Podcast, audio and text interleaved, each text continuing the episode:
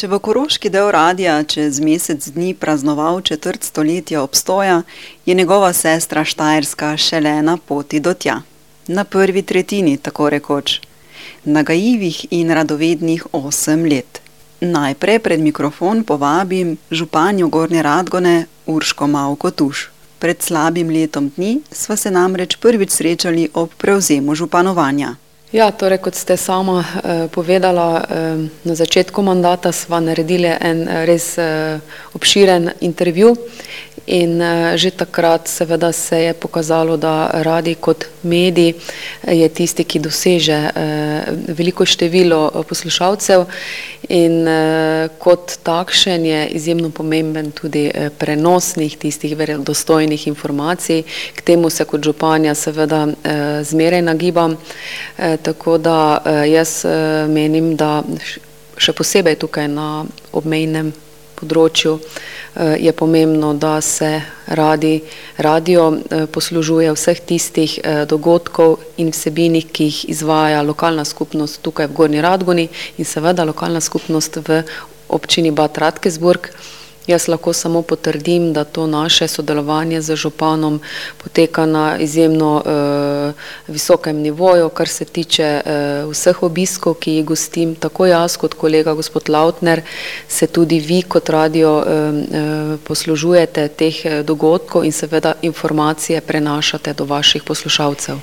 Pri tem je pomembna svobodna izbira, nadaljuje županja. Jaz bom rekla tako, da uh, Ljudje smo tisti, ki iščemo to, kar je nam blizu, kar nas zanima. Prav je, da imamo izbiro.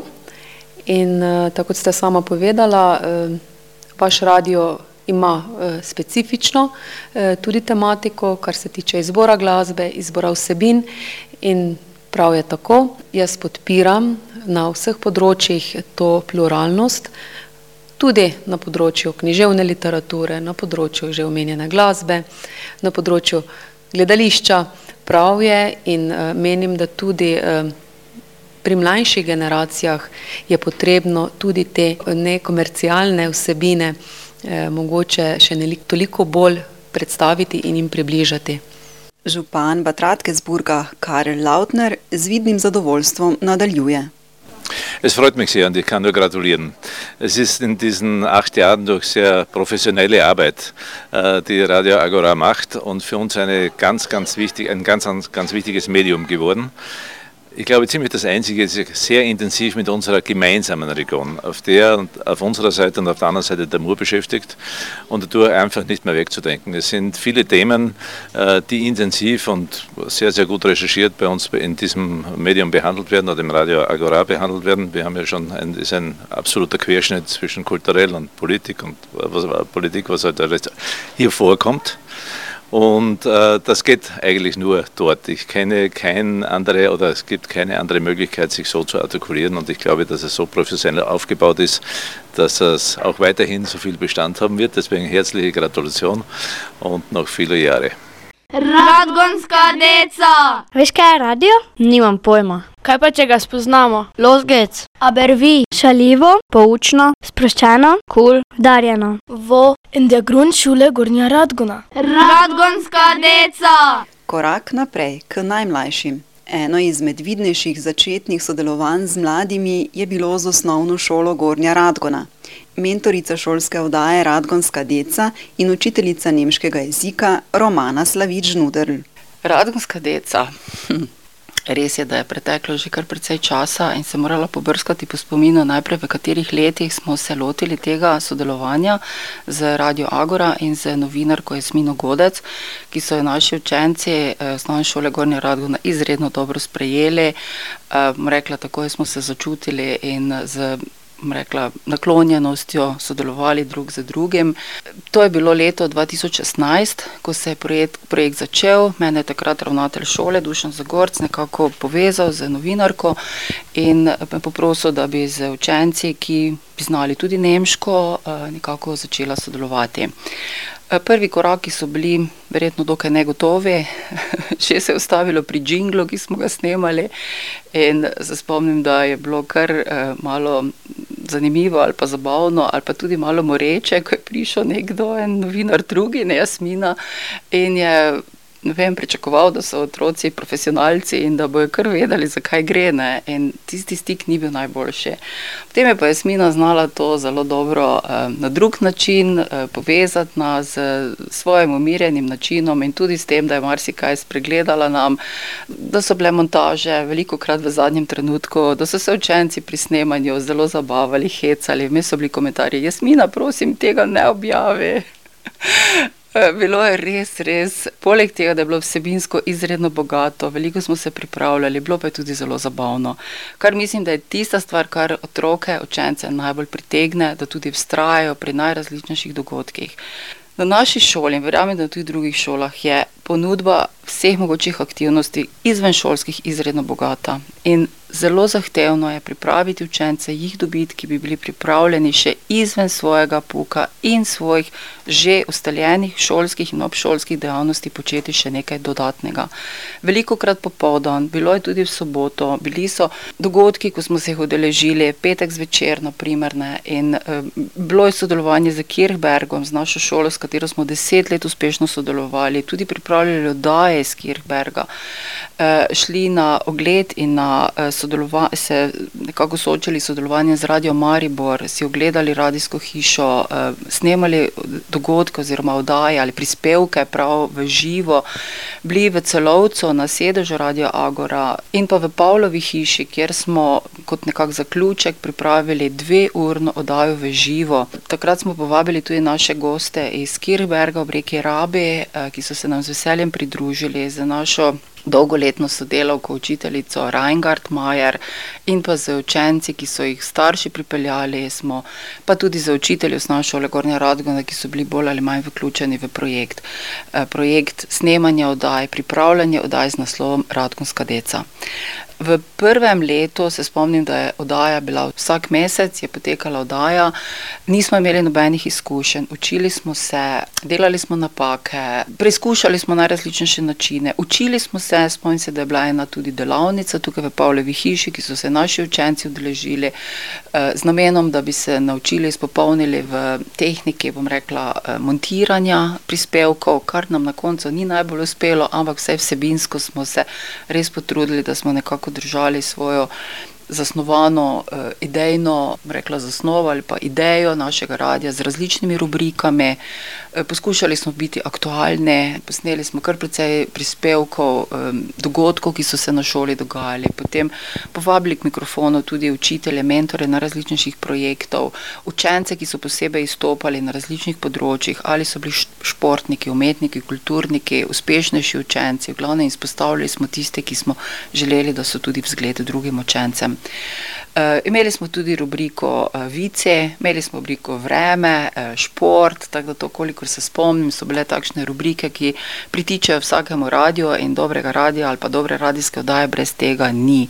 In mi smo poskušali biti res radici, takšni za srcem in dušo in rekla, da je nam to kar uspevalo in kar bom rekla, ena skupinica zanesenjakov radijskih eh, je vztrajala do konca, torej požrtovalno delala, se kalila na tem področju in tudi kasneje, ko so šli v srednje šole, se nekako preizkušala ali v snemanju prispevkov eh, ali potem v improvizacijskem gledališču ali na področju tujih jezikov.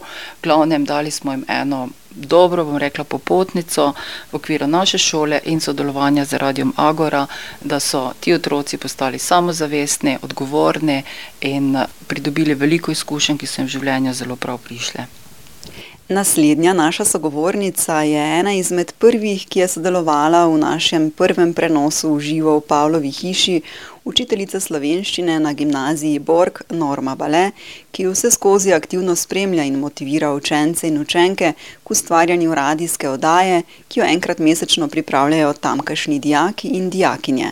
Ko pridejo slovenski dijaki čez reko Muro v avstrijsko gimnazijo in imajo to možnost izbire tudi ur slovenskega jezika, iz katerega lahko na koncu tudi maturirajo, je seveda zelo pomembno, da ohranjajo stik s svojim slovenskim matičnim prostorom, tako ne samo jezikovni, ampak seveda tudi kulturni, v najširšem pomenu besede.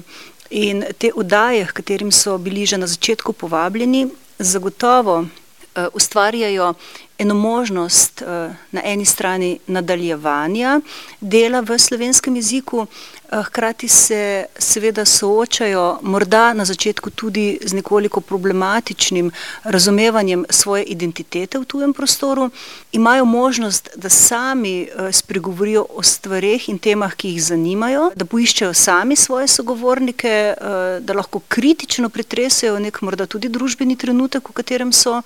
In nenazadnje se seznanijo tudi z medijem, torej medijska vzgoja poteka potem tudi paralelno ne, z nekim uradnim kurikulumom. In uh, imamo dijake, ki so bili v osnovnih šolah zelo aktivni, in potem, ko pridejo v tujo gimnazijo, se morda seveda najprej v tujem prostoru ne znajdejo povsem, ampak prav radio Agora in oddaje in ta možnost, da sodelujejo, jim uh, odpirajo neke nove perspektive in to je tako zelo dobro in jaz sem res tako zelo vesela, da radio je in da radio bo. Tudi direktor gimnazije Borg Batratkesburg Hannes Schuster potrjuje plodnost sodelovanja z radijem. Ja, ich gratuliere zuerst einmal Radio Agora zu acht Jahren äh, auf Funk in der Steiermark und zu 25 Jahren insgesamt. Seit 2015 gibt es eine äh, sehr fruchtbringende Zusammenarbeit mit unseren Schülern und Radio Agora im Babelhaus hier in Bad Radkersburg wird hier aufgenommen, wird hier recherchiert und werden Beiträge äh, zusammengestellt mit einem großen Benefit für unsere Schülerinnen, die äh, zum Teil natürlich auch aus Slowenien kommen. Und das ist äh, ein Bereich, den wir in der Schule so nicht abdecken könnten. Also diese Erfahrungen, die unsere Schülerinnen durch Radio Agora und die Recherchen machen, sind ähm, etwas, das ein wirklich fruchtbringendes und, und neues Thema für unsere Schülerinnen auch ist. In če je do sedaj sodelovanje potekalo na ravni slovenskega oddelka gimnazije, je v bodoče želja to združiti še z avstrijskimi dijaki in dijakinjami, še zaključuje direktor gimnazije Borg Bad Radkesburg Hannes Schuster.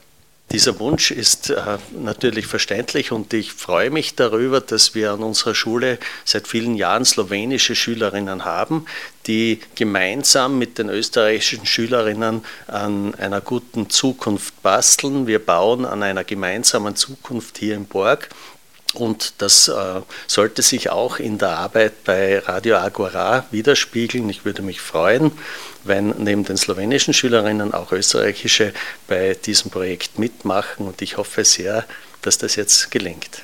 Od šolskega sodelovanja pa naprej k kulturnemu. V Bad Radkesburgu za kulturno sfero in dogajanje skrbi Cenerhaus. Urška Šoštar. To vzajemno sodelovanje se mi zdi super.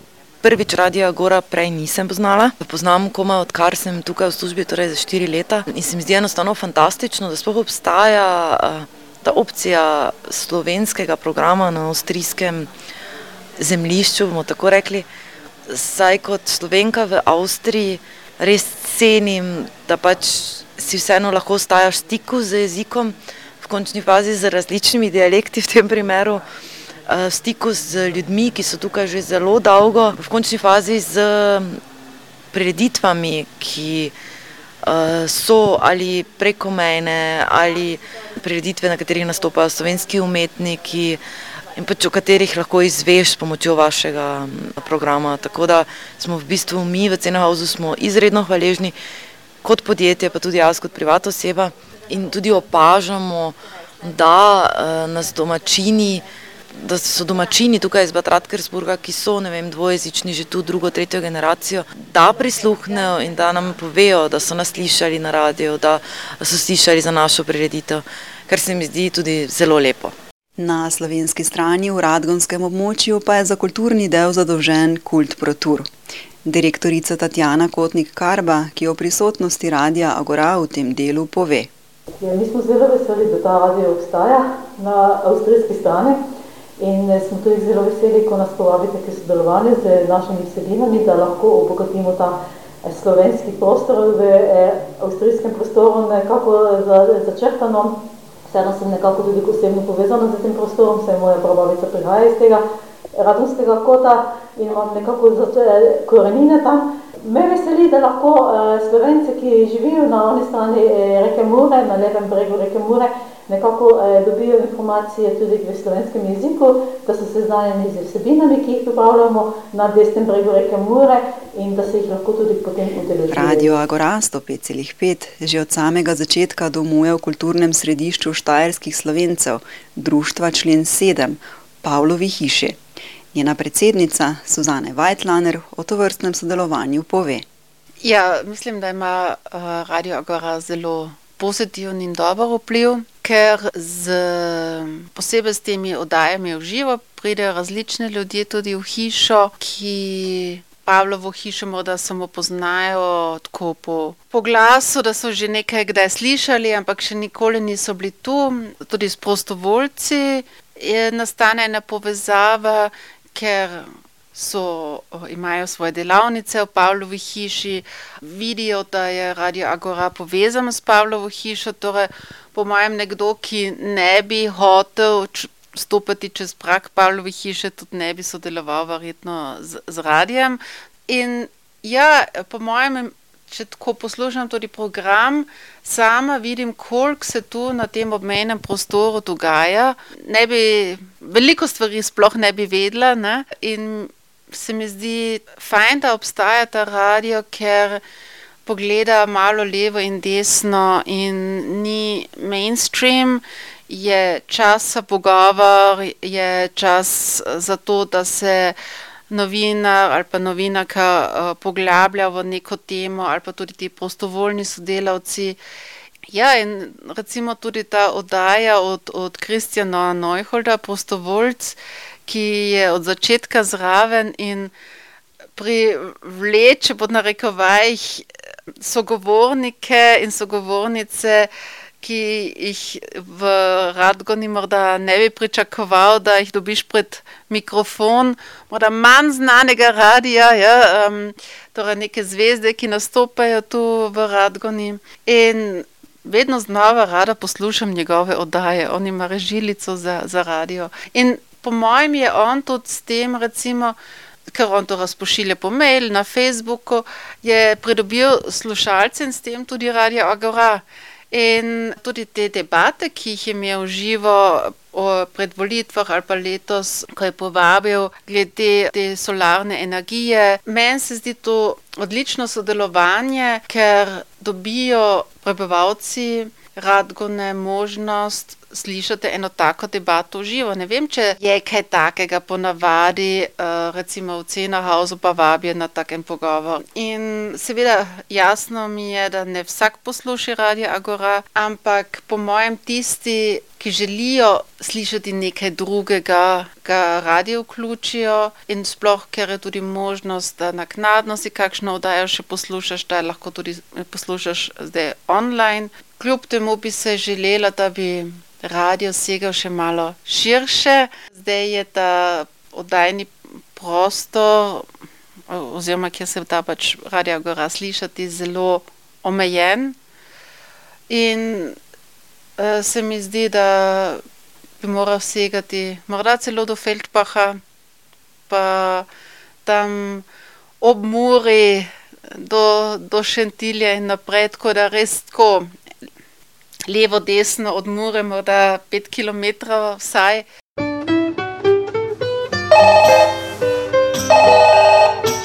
Wer ist gekommen? Zu Gast in Downtown Bad Radkersburg. Gespräche mit spannenden Menschen aus der Südoststeiermark. Gestaltung Christian Neuhold. Avtor oddaje Zugast in Downtown Bad Radkersburg, Christian Neuhold, je s svojim ustvarjanjem na radiu prisoten od prvega dne, ko je odprto južno-štajersko okno. Ja, es ist unglaublich, wie schnell die Zeit vergeht, dass es jetzt schon acht Jahre ist, dass es Radio Agora in Bad Radkersburg gibt. Auch für mich ist es wie im Flug vergangen. Also für mich ist es eine totale Bereicherung in meinem Leben, dass es Radio Agora, Agora hier gibt. ich bin begeisterter Sendungsgestalter geworden, habe unheimlich viele nette, interessante Menschen in dieser Zeit kennengelernt äh, und bin mit ihnen auch, mit vielen von ihnen in Kontakt geblieben, mit denen ich Radiosendungen aufgezeichnet habe. Und äh, ja, und es ist mir Gott sei Dank auch, obwohl ich ein bisschen mehr vorgehabt habe, gelungen, äh, öfter Live-Radiosendungen zu gestalten zu relevanten und spannenden Themen in der Gegend. Also ich habe sehr tolles Feedback bekommen für die Sendung. Das gehen wir heuer im Sommer zur Photovoltaikanlage zur großen in Dedenitz. Und ja, bin voller Optimismus und blicke der Zukunft mit Freude entgegen. Ena izmed prvih ustvarjalk je bila tudi slovenka Mateja Močnik, ki je ustvarjala oddajo skozi zgodovino in kulturo. Sedaj je zaposlena v muzeju stare orožarne v Batratkesburgu. O radiju kot takem pristavi. Radio Agora spremljam dejansko že vse od samega začetka, se pravi, sedaj že um, dolgih osem let. Mm, vsekakor me najbolj pritegnejo tiste oddaje, ki so vezane na ta prostor, v katerem pač uh, službeno delujem in živim, se pravi na Štajerske, na okolico Radgone.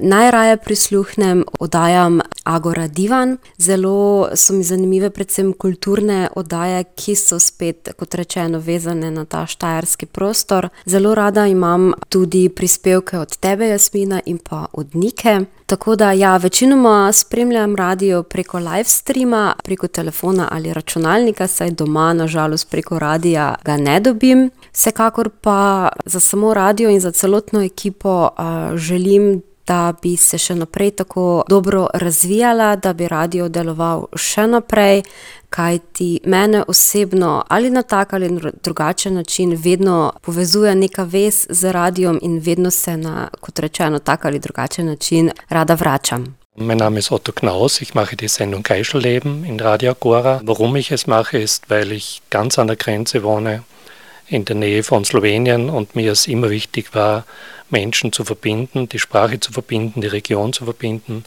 Und für mich ist, bietet der Radiosender Agora die Möglichkeit, etwas für unsere Gesellschaft zu tun, uns besser zu verstehen, zusammenzuführen.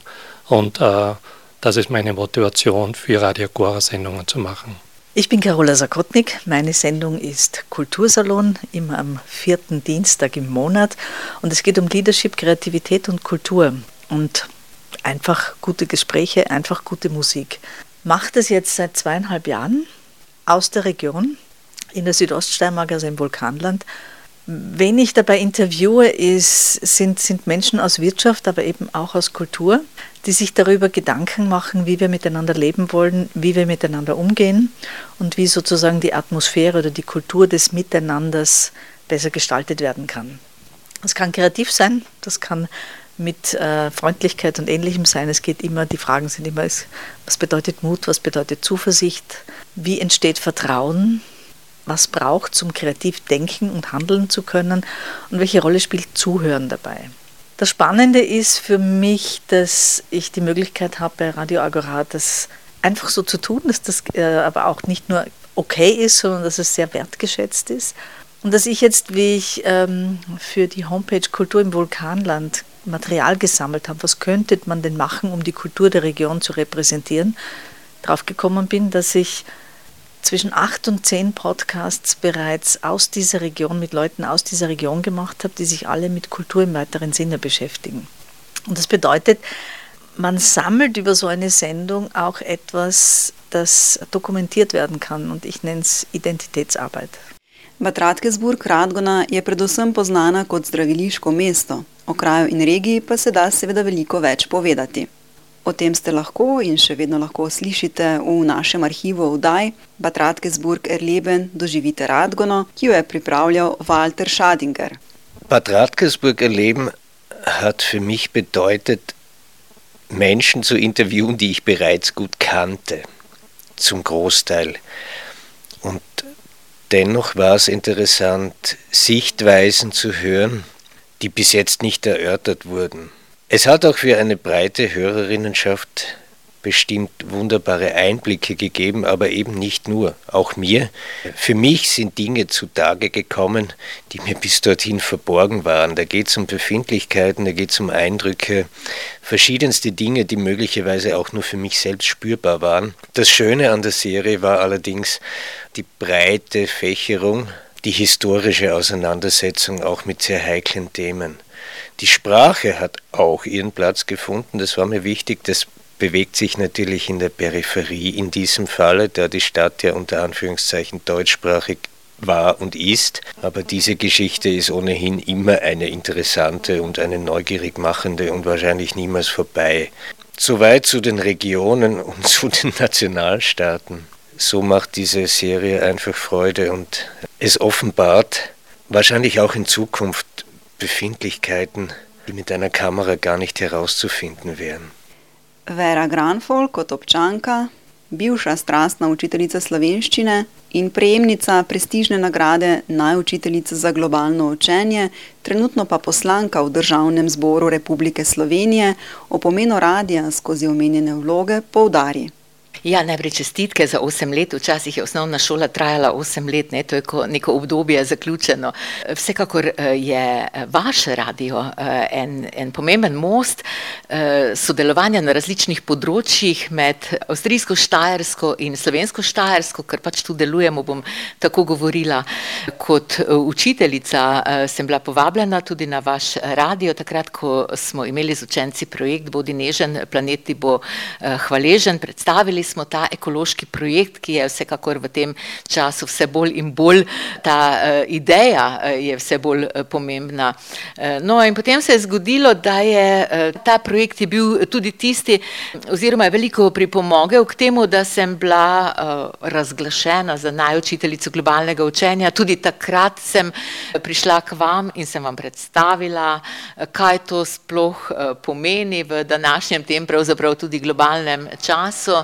Kar pa zadeva sedaj, ko sem pa v vlogi poslanke, pa bom zopet rekla tako, res, res pomemben uh, most, uh, ki združuje, povezuje dva jezika, ki sta dokaj različna. Takole je. Um, Ženske v politiki eh, igramo verjetno še posebej neko pomembno vlogo. Se vemo, če razmislimo zdaj, kakšen je v tem našem svetu odnos tudi do žensk, kot da je življenje žensk včasih malenkost težje. No in takrat sva s kolegico Jasmino spregovorili o tej vlogi žensk v, v politiki. Zdaj pa mogoče, če bi samo zaključila, da ne bom predolga. Registrirali smo projekt Evropske zveze za teritorijalno sodelovanje, se pravi, ustvarili smo vez med Gornjo Radgono in Bad Radkesburgom in za ta projekt sem zelo vesela, da nam je to uspelo registrirati na obeh straneh. Seveda bodo zdaj vsa načrtovanja eh, nadaljnih projektov potekala in se zelo, zelo veselim nadaljnega sodelovanja v sklopu tega EZTS-ja. Hallo, ich bin Sandra Kotzowan von der Abteilung Neuen Kultur Europa Sport und äh, ich bin seit Jahren ein Fan von Radio Agora. Vorweg herzlichen Glückwunsch zum achtjährigen Bestehen. Ich bin persönlich, aber auch beruflich sehr froh, dass es Radio Agora gibt. Insbesondere, da es äh, kluge Journalistinnen und Journalisten hat. Sie sind tatsächlich Partner auch in der Kulturlandschaft. Das ist besonders wichtig, weil ich innerhalb unserer Abteilung des Landes auch für die Abwicklung der Kulturstrategie 2030 bin. Und gerade in dem dichten Feld der Medienlandschaft sticht Radio Agora hervor mit äh, besonders gut recherchierten Beiträgen. Äh, die Stärke von Radio Agora ist tatsächlich, finde ich, dass ihr Partner seid zu den, zu den Kulturschaffenden, aber auch zu uns hin und verbindendes Glied gleich, gleichzeitig. Ich wünsche euch mindestens weitere acht Jahre freie Radios wie Radio Agora, die gerade über die Grenzen, wobei diese Grenzen endlich überwinden gehören, gehört, tätig sind, sind eine unglaubliche Bereicherung. Alles Gute und auf in die nächsten Jahre. Za ustvarjalce za prihodnje oddaje pa se ni bati. Nova radijska energija s svežimi idejami je namreč že tukaj. Moje ime je Vladimir Petkovič. Za sodelovanje na današnjem izobraževanju sem se odločil v bistvu Če sem čisto iskren, že nekaj časa razmišljam, da bi se udeležil tega. Preden sem se seveda odločil in prijavil, seveda prebrskal zadeve na spletnih straneh Radia Agora. Nekaj izkušenj z radijem sem tudi že imel iz prejšnje službe, ko so novinari Radia Agora prihajali po izjave. Tako da so mi na, takrat v bistvu tudi predstavili koncept, kako deluje kot community radio, radio skupnost in se mi je zdela zanimiva ideja in sem si rekel, zakaj pa ne, dajmo probati in sem evo danes tukaj. V bistvu želim ustvarjati glasbeno oddajo, ki bi pokrivala nekako urbano alternativne žanre, ki bi predstavila koncertne napovedi v širši regiji seveda, ne, ker se mi zdi, da je tega precej malo v današnjih medijih in bi rad tudi na ta način skušal pomagati glasbeni sceni v regiji, no. Sem Žiga Pešter Slatnar in danes sem prišel, ko sem slišal o tej radio postaji med poukom in imam interes v, so mi že parkrat priporočali prijatelji in starši, da bi naj pogledal o delanju pri radiu postaji, zato ker imam izkušnje s tehnično stranjo, ter tudi so rekli, da bi moj glas bil primeren za delo pri radio postaji, zato sem prišel, da vidim, kako je proces in se odločim, če bi s tem nadaljeval. Za izobraževalni del naših prostovoljcev je odgovorna naša sodelavka Vianney Koben.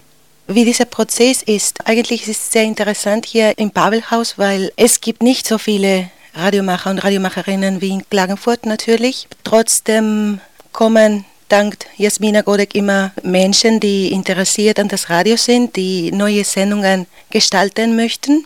Und äh, was ich mit ihnen mache, ist einfach versuchen, sie bereit für die Sendungen zu machen. Also wir sehen von A bis Z, wir sehen Aufnahmetechnik, wir schneiden, wir versuchen auch kreativ zu arbeiten, wenn wir zum Beispiel Jingles gestalten oder wenn wir versuchen, neue Formate zu entwickeln oder etwas Neues ausprobieren. Und äh, normalerweise nach ein paar Workshops können wir sagen, die sind ein bisschen äh, fertig. Äh, dann natürlich lernen sie sehr viel von selbst und ich habe auch die Unterstützung von Jasmina, weil sie hier eigentlich im Pavelhaus alles macht und sie gibt auch Ausbildung. Und so komplementieren wir uns. Kako pa je kaj s poslušanjem naše radijske postaje 92,6 v Radgonskem kotu? Županja slovenske Radgone, župan avstrijske, Norma Bale in Urška Šoštar. Bolj malo, bom rekla, čisto iskreno poslušam rada glasbo, seveda po svojem izboru.